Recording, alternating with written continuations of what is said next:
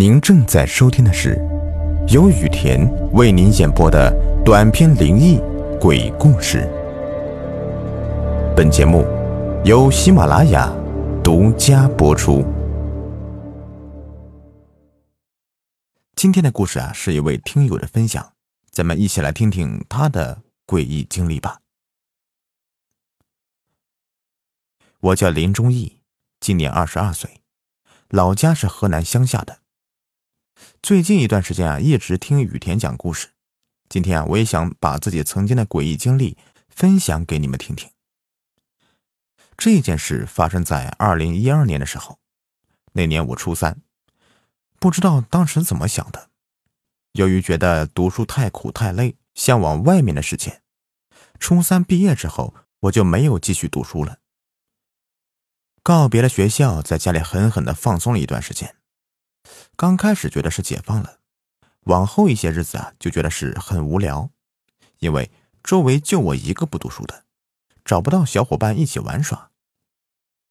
期间也想过再次厚着脸皮去读书，但是听信了什么“好马不吃回头草”这样的鸡汤，从此就踏上一条不归路了。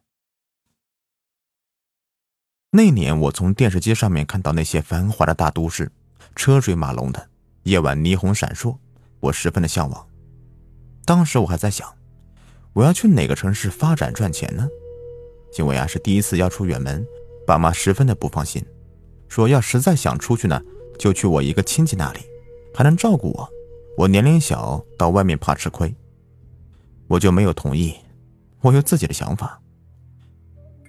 既然想出去闯荡，就不要靠别人。为了让爸妈能够放心的让我一个人出去，我就说那我不出省，就在郑州可以了吧？坐大巴也就两个小时的路程。好说歹说的，问爸妈要了四百块钱，收拾了一些行李，就去了车站。爸妈当时的意思啊，我现在才明白，几百块钱啥也做不了，坐趟车到那里游玩一圈，受不了了想家了就会回来了。但是我决心已下，坐着大巴就去了。路费加到那里之后，找个饭馆吃饭，兜里面啊也就剩两百来块钱了。到那儿之后的第一晚呢，我是在网吧里面度过的，包通宵很便宜，有空调，还可以在沙发上面休息。第二天我就开始找工作。像我这样年龄出门是不好找工作的，跑了几天。在我口袋里的钱已经不足我再吃一顿饭的时候，我找到了一份工作，在服装批发市场当导购，客户来买衣服，我给介绍款式，拿货，工资一个月两千。当时第一天上班呀，口袋里面就已经没有钱了，这里还不包吃不包住的，我就鼓起勇气跟老板说，要把身份证压在他这里，借一千块钱用于租房吃饭。我当时就说，你这里面不包吃包住的。我身上也没有钱了。老板刚开始啊也是犹豫的，怕我拿了钱就跑。最后看我年龄小，出来闯荡不容易，就借给我了。拿了钱，下班之后啊就立刻去找房子了，也是跑了很多小区，打了很多电话，最后租到一个矮高层四楼的一间。房间不大，厨房、卫生间、床、桌子、镜子都摆放的整整齐齐的。经过一番议价，一个月租金三百，按月交。搬进去住了一段时间，一切都顺顺利利的，住得很舒服。但是事情的转折点就在搬进去住的后半个月。那时是七八月份的夏天，那天晚上我下班回家，和往常一样拿出钥匙开门，钥匙刚准备插进钥匙孔的时候。突然就有一丝丝的凉风从钥匙孔里面吹出来。我为什么会记得这么清楚呢？你们应该也有这样的经历。跑完步之后一身的汗，这时候只要有风吹过来，身体立马就会感觉很凉。我住在四楼，这又是夏天，爬楼梯热得一身的汗，所以那股风吹到我手面上的时候，我才会记得这么清楚。我带着疑惑的心情，把钥匙插了进去，打开门。门刚打开，那种席卷全身的凉意更重了，也至于我怀疑我房间里是开空调了吗？这股凉风很快的从我身体上穿过去，我打了一个激灵，浑身控制不住的抖了一下。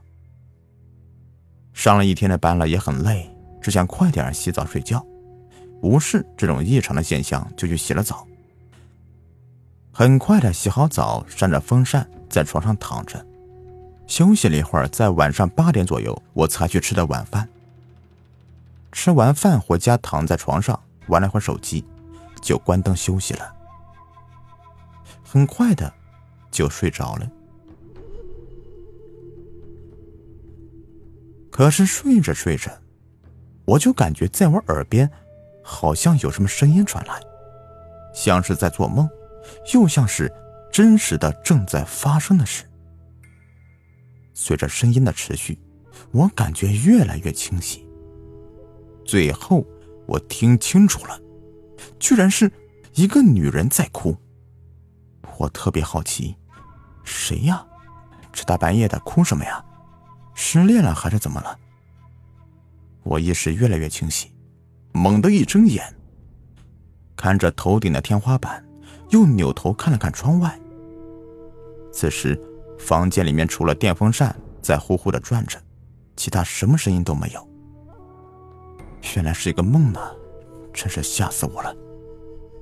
我摸到床头的手机，看了看时间，此时已经是凌晨的一点多了。手机放回原处，继续睡觉。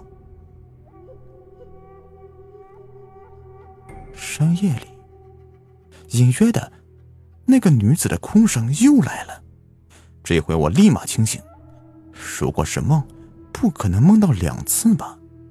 我慢慢的把眼眯起一条缝，月亮透过窗户把房间里面照得通亮，即使不开灯，也能大致看清楚房子里面的一切。我就四下观望着，当我的视线移到窗户那里的时候。我惊奇的发现，窗帘的下方有个熟悉的东西，是我那双白色的凉拖鞋。我的鞋子为何好端端的会跑到窗帘下面呢？我今天下班回来就换成了这双拖鞋，出去吃饭了。回来之后，我穿到床边上床睡觉。难道有人趁我睡觉的时候，穿着这个拖鞋走到窗帘那里吗？还是说？那个人就站在窗帘后面呢。我这时候已经麻木了，不知道什么是害怕了。鼓起勇气坐起来，打开房间的灯，从床上下来，顺手拿起小板凳，走向窗帘，猛地拉开。拉开之后，却令我失望。为什么说是失望呢？你想啊，如果是活人穿我拖鞋站在窗帘后面。我把他暴打一顿，再问他为什么要这样做，就完事了。但是最让人细思极恐的是，窗帘后面没有人，而我的拖鞋却整整齐齐的摆放在下面。看到这里，我全身瞬间被冷汗浸湿了，鞋子也没有穿，拿上手机还有主要的行李，慌忙的跑出了屋子。一个人拎着行李走在马路上。深夜里没有了车水马龙和闪烁霓虹，只有一排排路灯能给我安全感。在路上垂头丧气的走着，想着刚才发生的一切，我也没有心情去弄清楚这一切是怎么回事了。这一刻，我想家了，但是我的身份证还在老板那里。想了很久，最后决定在天亮之后给爸妈打电话。打一千块钱过来还给老板，拿回身份证回家吧。今夜我就再住一次网吧吧。天亮之后，我就按照昨晚的计划去做了。这边的屋子我也没有退，我也没有勇气去退。总不能说这房子闹鬼吧？还有就是，我再也不想再进到那个房间里了。